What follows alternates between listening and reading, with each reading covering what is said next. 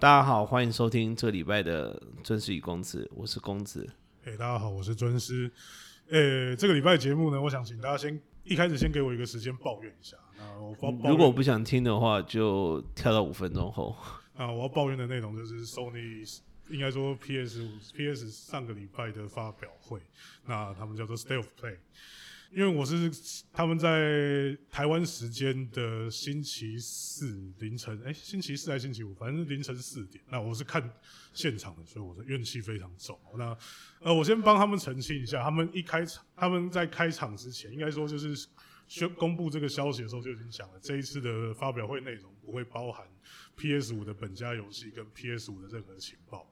但既然你是办特别办了一个剪了一个就是影片发表会嘛，而且还以前宣事前宣告有四十几分钟，大家都会觉得那你应该至少会有一个两个惊喜。但是看完之后真的是非常的空虚，什么都没有。我讲一下大概大概的内容啊，他们大概四十分钟、四十几分钟，他们发表大概十多个游戏的相关内容。那当然不是每一个都同样长时间，那所以有一些是带过去的。那主要的内容，主要的游戏是开头有带啦，然后结尾是我不知道大家有没有听过，就是那个 Gearbox 就波特兰这个系列的开发公司的新作《Godfall》当做压轴，光这两个游戏的时间大概就占了各七到八分钟吧，就是光这两个游戏就占了三分之一左右。然后中间还有几个就是会出在 PS 五上面的独立游戏的续报，那这些续报也都大概都有四到五分钟。我是觉得你这种嗯内容密就是情报密度的话，我不知道为什么他们要做的这么长哦。比如说开头的带狼啊，嗯，它七八分钟里面，老实说，它比较重要的新消息大概只有哦，一个我看不出来对游戏玩法有什么影响，但是看起来就很伤眼的新模式，跟可以这次可以使用几个系列反派当做玩家可用角色，就这样子。比较重要的消息这两就两个，然后他们讲了八分钟，然后八分钟里面大概都是很大部分内容就是游戏制作人当旁白在讲他们这次游戏设计的愿景还是怎样。呃当压轴的 Godfall，老实说这更惨，几乎没有任何可以说是新内容的部分。它里面影片的内容大概是呃，在讲了两个武器跟一个辅助的盾牌的动作系统，然后最后放了一段算是中头目战斗，就这样。然后用了八分钟，然后安排做压轴。诶、我真的不知道他们做这个发表会的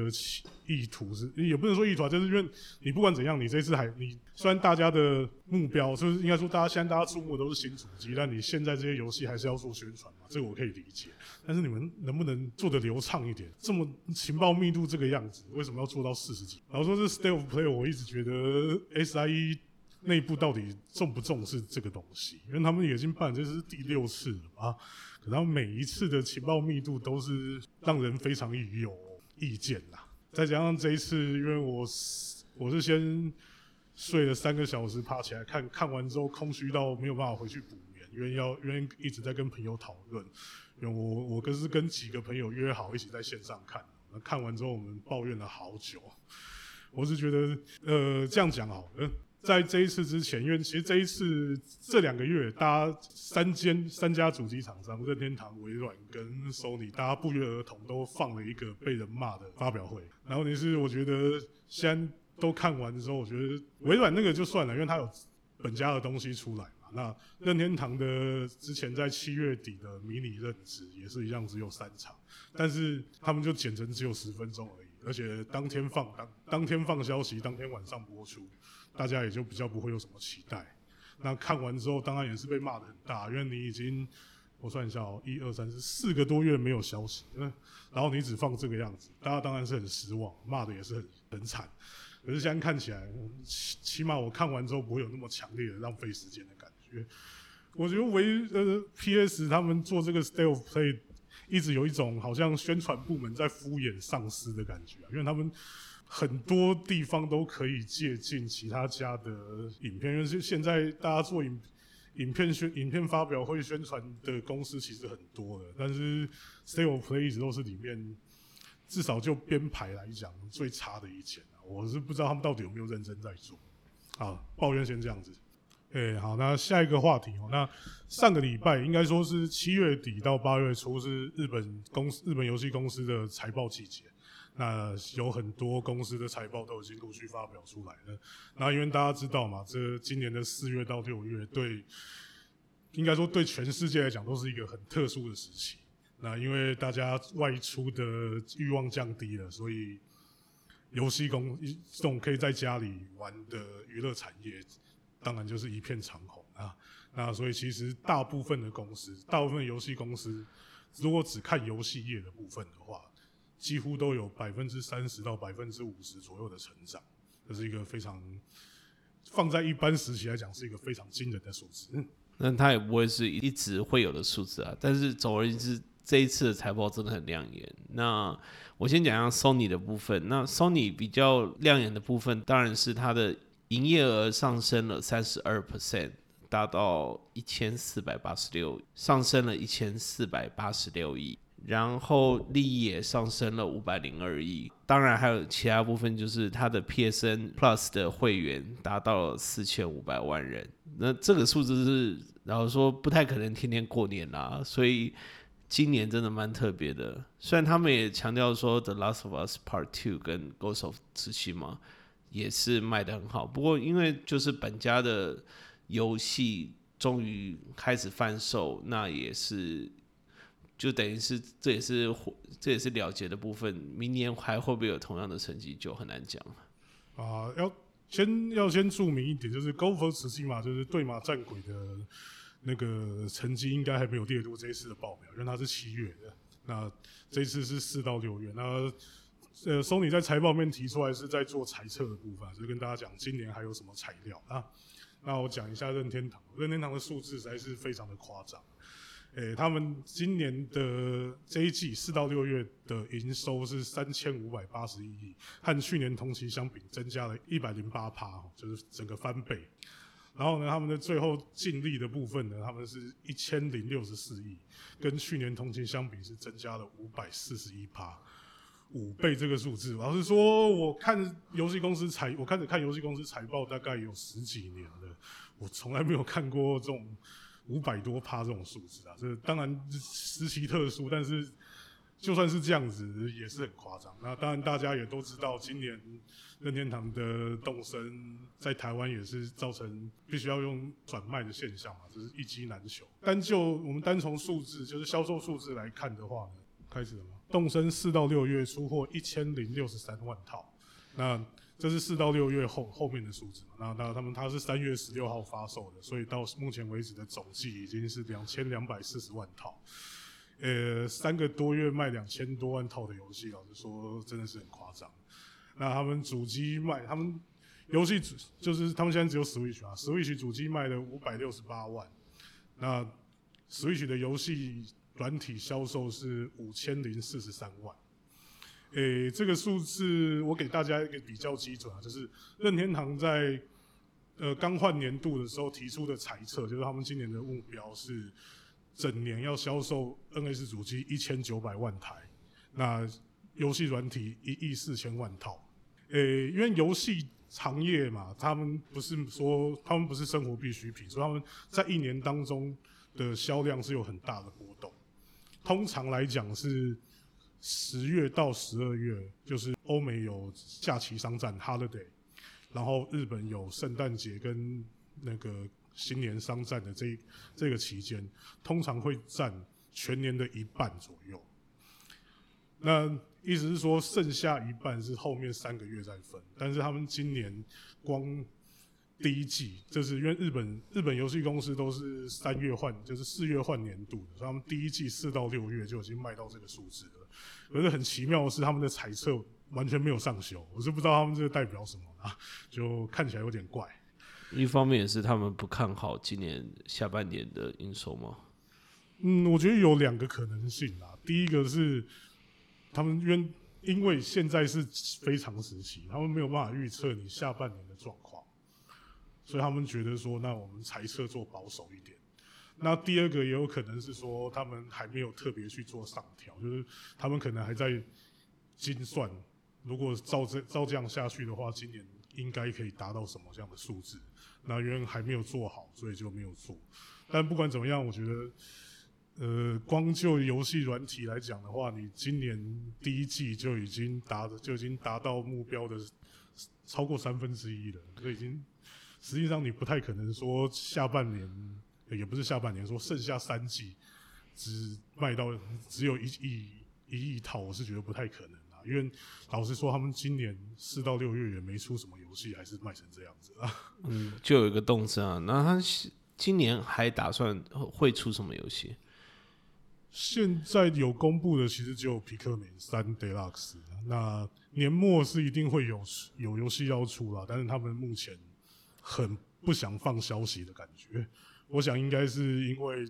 第一个是他们的主机，其实到现在就是通路上面。还是有缺货问题的。那他们财报没有强调说，我们已经就是生产方面的问题已经解决了，但是你这些生产出来的货，你要经过你还要经过一段运输时间才能够到通路上面，所以大概会在可能过一两个月之后整体解决上目前的缺货状况。那你在游戏主机缺货的情况解决之前，你公布新游戏其实也是一件该怎么说？仇恨值蛮高的事情啊，因为人家想买又买不到，这个问题我们上礼拜讨论过。那如果不说不是正式公布的部分的话，就是传闻的部分，大家所谓的 rumor leak 的话，今年他们说，因为是今年是马里奥三十五周年，然后有人一直很多人都一直在传说会有一个三 D 马里奥的合集。呃，虽然说是冷饭啊，但其实这个是一个杀伤力蛮强的冷饭。如果真的会出的话，应该也是会冲个一波左右。对了，讲到疫情的影响的部分，迪士尼的木兰电影宣布，只要是有 Disney Plus 的国家，全部都是在串流上贩售。那贩售的金额大约是二十九点九五美元。那这也引起了很多。当地的电影院的不满，尤其是啊英国跟法国这些电影院早就已经恢复营业的国家，甚至还在网络上传出很多电影院主人拿球棒破坏木兰的宣传纸板以泄愤。哎，我有看到一个影片，是法国的电影院老，他就他做了一个很大那个就是厚用厚纸板架的立体的木兰的宣传哦，然后他就特别把那个。纸板搬到那个搬到一个地方，然后用球棒打烂之后，后面刚好出现天能的电影海报，然后就站在天能的电影海报旁边摆出合照的动作，看起来真的是很有趣。因为天人天能要上了，好像是八月底吧，我记得，就是即使是疫情的关系，他还是决定。在部分国家会上，对啊，就就是理论，就是站在电影院的立场看，就觉得天人是跟他们共患难啊。那有一点就是之前呢，环球它的魔法精灵这个影片，他们之前也是因为疫情关系，他们在更早一点的时间，好像是六月中的时候吧，决定先上串流，那也是引起戏院的不满啊。但后来他们就跟戏，就是戏院连锁。达成和解，他们把一部分串流上面得到的利益，那跟戏院有做分享。但是迪士尼这一次看起来应该是没有打算做这种事情，就是所有的，反正你就是在我自己的平台上面卖嘛，那利益当然我自己全收啊。因为迪士尼这一次也是营收非常难看呐，那不过也这个行业应该没有人的营收好看呐。那我想迪士尼就是。你只能说，他本身是很想扶持他的 Disney Plus 来取代现有的这些通路吧。那毕竟线上串流这种东西比较不受外力影响啊。你看过现在这个情况之后，其实大部分的公司应该都会怕吧。这是我觉得也是没有办法的事情。那想要扶持一个，就算不是取代，而是一个辅助额外的管道，我觉得是情有可原啊。只是问题是。那你对于现有通路的经营经营者来说，当然就不是什么好消息。那只是我比较在意的是另外一个点哈，他这次串流的费用是二十九，就是串流的卖价是二十九块点九五美金。这以一般串流来讲，会不会超级高？我记得一般卖这种网络的影片好像都是十几块美金的样子。呃，我个人比较少用串流买断的，所以我这个行情价我是不太懂。但是二十九块美金，老实说，其实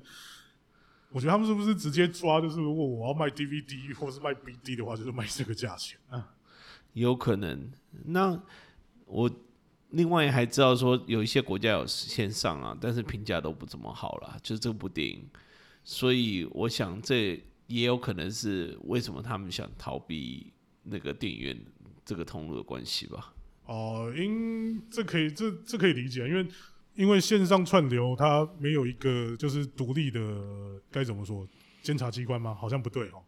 就是因为你如果是戏院的话，因为它本身戏院它卖票的时候就有 POS 系统，资料就会直接上传，那你的票房大致上的票房就一定会直接公开，你没有办法动手脚。但是线上串流，而且还是在迪士尼自己的平台，他当然不用公开任何消息啊，就算卖的很烂，那你也不知道啊。对啦，而且木兰这个片子顶多就当成是一个疫情。的受害者来处理，这样子是对迪士尼本身来讲是好看很多啦。嗯，问题是我觉得你总不能把里面内容拍烂了也推给疫情吧？然后你再怎么样评价还是会出来的啊。现在评价是多？现在评价是怎样？诶，我之前好像看到给给五十几分的啦。可是当然这是不同平台会有不同的数数字啊，但是都不是很好看的。那我想应该，虽然说现在电那个我之前有讨论过，就是专业评论跟一般观众之间的乖离会很大，但通常给这么低分的，大概都是很难看。哎，那这个礼拜有另外一个很大的新闻，嗯，台湾网络上应该也都就是当天都已经开始在讨论了，就是八月八号有一个 Jump 连载作品，它中文叫什么？呃，X Age 新世代演员。他的原作者，他是一个有原作者跟作画的作品。他的原作者松木达哉被日本警方逮捕，啊，罪名是他在放学时间骑脚踏车对女国中生袭胸，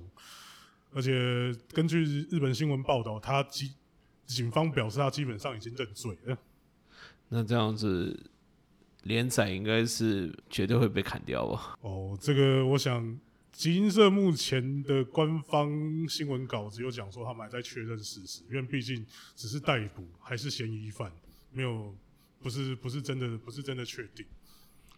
呃，但是从日本的风气来看的话，应该是没有救了吧？这个连载，嗯，之前有类似的事件啦，像岛代光年的《世纪末领袖传》。也是因为他被逮捕，那他的罪名是援交嘛？但是援交其实虽然说以刑度来讲，援交成立是比较重的罪名，可是你就是社会眼光来看的话，其实是这一次的松木达灾比较严重。除了倒在光年以外，还有谁也发生类似的事情过？在连载当时发生这件事的，其实我印象中只有倒带光年啊。那不是在连载期有发生这件事情的，还有我不知道和月生红算不算，因为他那个罪名实在是小的有点可怜，他就是买了不合法的影片嘛，那就然后被报道出来，那实际上连连逮捕都没有，他只是所谓的书类送检，台湾叫做函送，没有被逮捕，这不是被逮捕。不过这一次松木达哉，我记得他这个作品已经做成舞台剧了。然后他这一次也是他第一个连载，跟啊他是原作嘛，那漫画家本身也是第一个连载。那如果真的因为这样子结束的话，真的是超级悲惨。哦，特别是对作画部分来讲，因为毕竟跟他是在跟他没有任何关系的状态下。碰上这种事情，我觉得呃，我记得我看日本人讨论，她是一个作画是一个很年轻的女生，那真的是不仅是自己的连载，因为这种事情被砍了，你的合作伙伴还是这种人，我我真的不知道他现在会想什么。总而言之，金色虽然发表说会认真看待这个事情，但是就结论而言的话，这个作品应该是没了。哦，如果我们从《世纪末领袖传》这个潜力来看的话，它不仅连载会停止，它之前出的单行本也全部都会绝版，等于是它以后不会再印。嗯，那我记得台湾这一本好像只出到第二集而已嘛，它日本出到第几？日本十一集，那你说台湾还有呃九集的进度，那应后面这九集大概也出不来了吧？我觉得这真的很尴尬，因为其实大部分读者是不太 care 说作者有没有做这类型的事情，尤尤其是原作啦。那但是这作品不会有后续的话，对代理商而言，继续出下去也不是办法。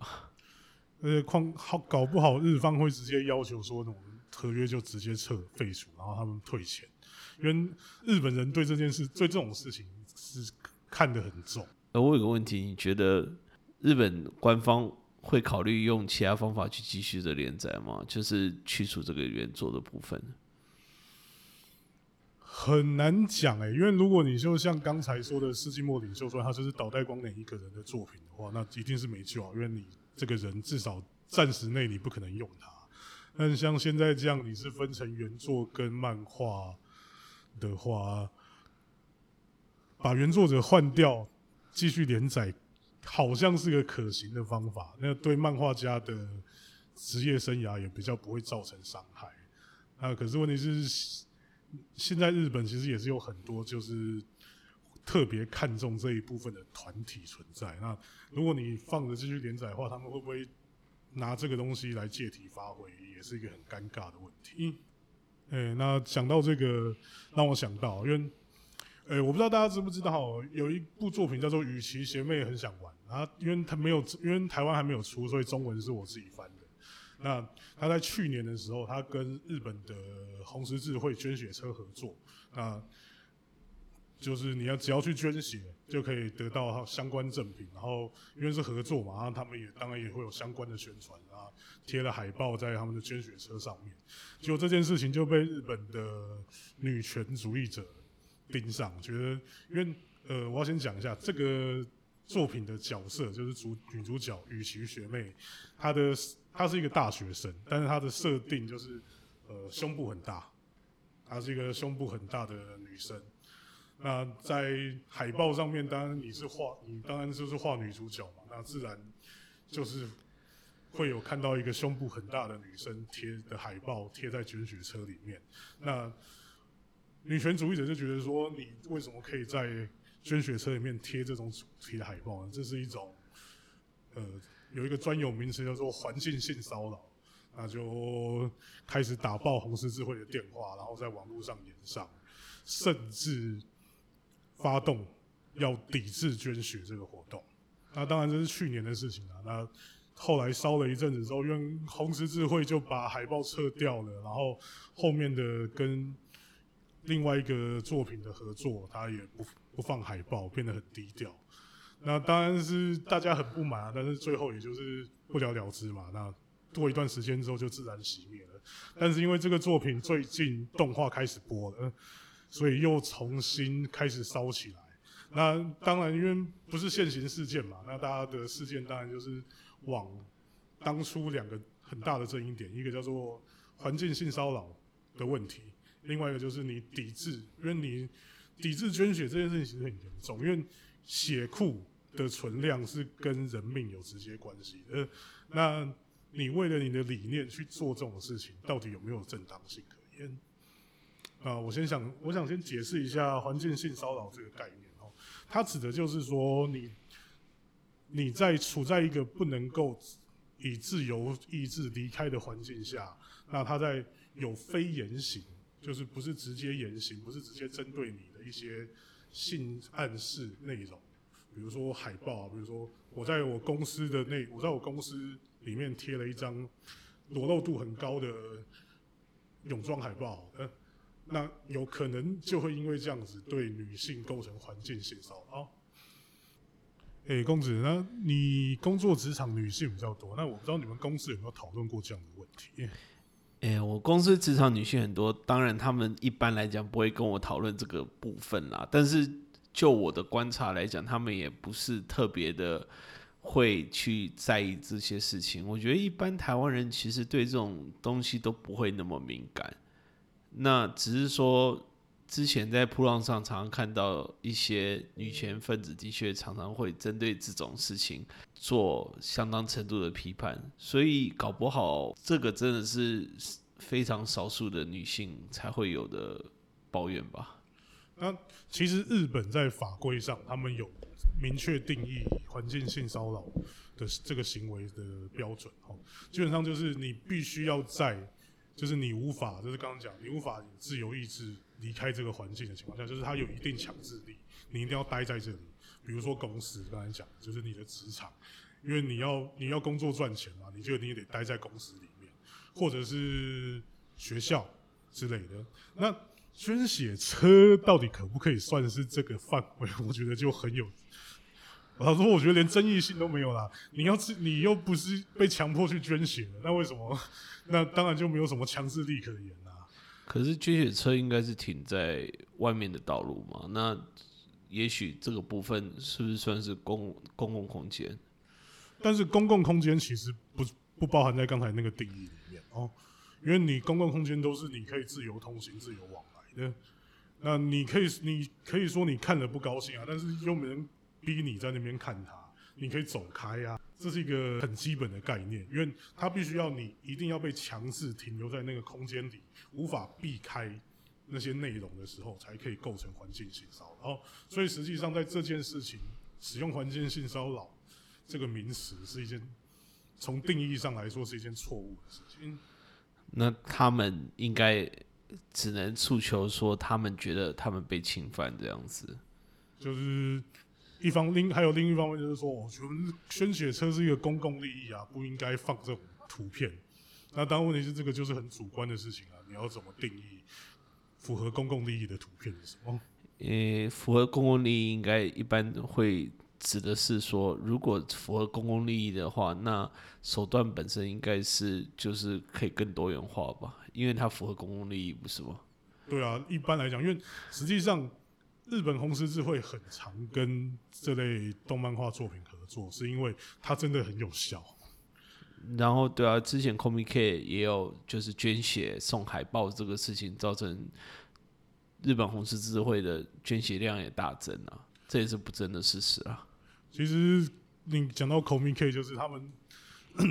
捐血车到 Comic K 外场外去做捐血的量啊，在日本因为。东口米是日本新年期间嘛？新年期间本来的捐血量就是很低的，因为大家不会出，那你捐血车的数量也会减少，因为要放假。但是 Komi K 会这个环境让很多人，让捐血车有机会接触到很多人，所以我记得我看过数字，好像以新年期间来讲的话，在 Komi K 得到的血量好像会涵盖到六十趴左右。这我还蛮能理解的，因为。基本上来讲，会有这个动机去在那个时候捐血的人，大概就是在那个会场那边吧。对啊，所以实际上这是一件很对捐对于保留血保存血库血量来说是件很有意思的事情。而且还有一个该怎么说比较阴谋论的讲法，就是因为你血本身是有品质的，那特别是日本有一个很重要的规定，就是你。六个月内有不特定性行为的人不能捐血，就是为了确保没有得到性病，特别是艾滋。那意思就是说，你六个月内，如果你跟一个不是你稳、不是你固定性伴侣的人有性交、性行为的话，那你是不能够来捐血。虽然这样不是很歧视啊，但是也有一点歧视啊。但是通常阿宅的血应该都算是相对干净吧。对啊，这就是一个很阴谋论的讲法。但另外一点也是，他们通常这个族群就是算是比较年轻一点。那站在血库的立场来讲，当然是希望你来捐血的年龄层越低越好啊，因为那个是再怎么样，是不是跟血的品质是有关的？然后另外一点，也就是其实我不知道台湾的情况怎样，但是从日本的统计报告来看啊。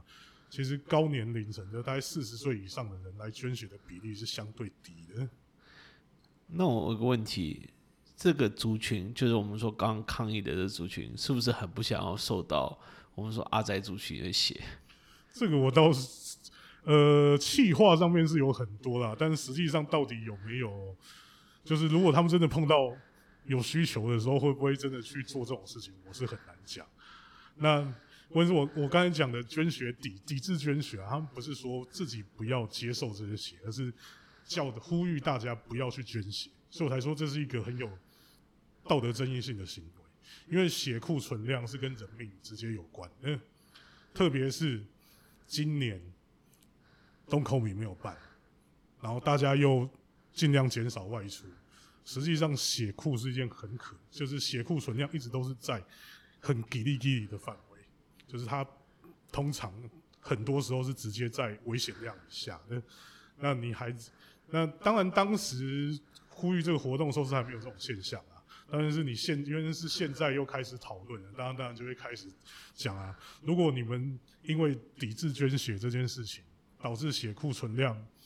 到达危机线以下，然后有人没有办法捐血，没有办法输血而死的话，那你们是不是要负责？啊，我觉得他们站在一个道德的高地，然后被另外一个道德高地的人攻击，他们现在应该觉得浑身不自在，甚至是蛮想要避免再继续讨论这个事情，因为毕竟他们的目的已经达成了，不是吗？基本上第一战略目标是达成了，因为那个时候海报就撤掉了嘛。那之后另外一个实际上争议性应该没那么高，因为另外之后我讲就是另外一个合作作品是一个其实是比较偏女性向的作品，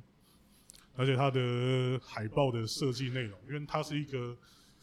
古代的设，古代在时代背景设在古代，然后所以它海报上面是古代工装，那也没有什么裸露的部分。那其实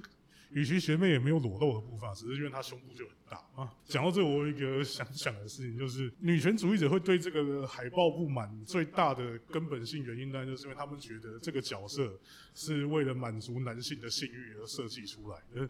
但其实我有，我身边有看过这个作品的朋友啊，大概都不会把女主角当做性幻想的对象。呃，这是因为她这个设这个女主角她是一个。该怎么说？精神年龄蛮幼稚的角色。那虽然说他的身材，或者说主要是胸部的部分很大，但是光是很多人看作品，他不能够只靠女性角色的身材就把她当成性幻想对象。老实说，其实日本日本人的讨论也有很多是在讨论这个，他们看到这个女角，老实说只想看到她被打肚子，因啊，打肚子我不知道算不算满足一种性癖？呃，就算不是满足一种性癖，它也是一种攻击女性的行为，在某种程度来讲也是 NG 的吧？那当然是不行啊，只是就这个这个其实就很很尴尬。那大家因为因为动画开播嘛，那在海外的能见度也上升了，所以其实海外也有一波讨论。当然不是说跟捐血车这件事情直接相关的，而是他们觉得雨琦学妹这个角色看起来很幼，因为设定上来讲，她本来就是比较童颜，就是长相比较年轻，童颜巨乳。嗯，对，就是这种类型的角色。那她的人设有一个很大的特征，就是头跟眼睛都很大。我有仔细看过一下，我说头身就是他整体角色的头身，可能只有五点五到六头身而已。所以海外有一些人就开始抨击说，这个就是所谓的儿童色情。虽然他年龄设计上是大学生，但是看起来就是未成年少女。但就算他是未成年好，他做的行为也没有任何色情的行为吧？当然没有啊，他那个作品其实，那个作品的内容其实就是他跟。讲的比较直接点，就是他跟男主角在撒娇，或者是说生闷气，或者是说，我觉得很难形容诶，大家可能呃可能要仔细去看才知道。我个人是觉得，嗯，他的确不像大学生，没错啊，但是那又怎样？对啊，我觉得为了去捍卫这些价值，然后去牺牲言论自由，我都觉得是不可取的行为。哎，那今天大概节目就到这边，时间也差不多了。那谢谢大家收听。啊，谢谢大家收听。那如果有什么意见的话，也欢迎在 iTunes 底下留言给我们。谢谢大家，拜拜。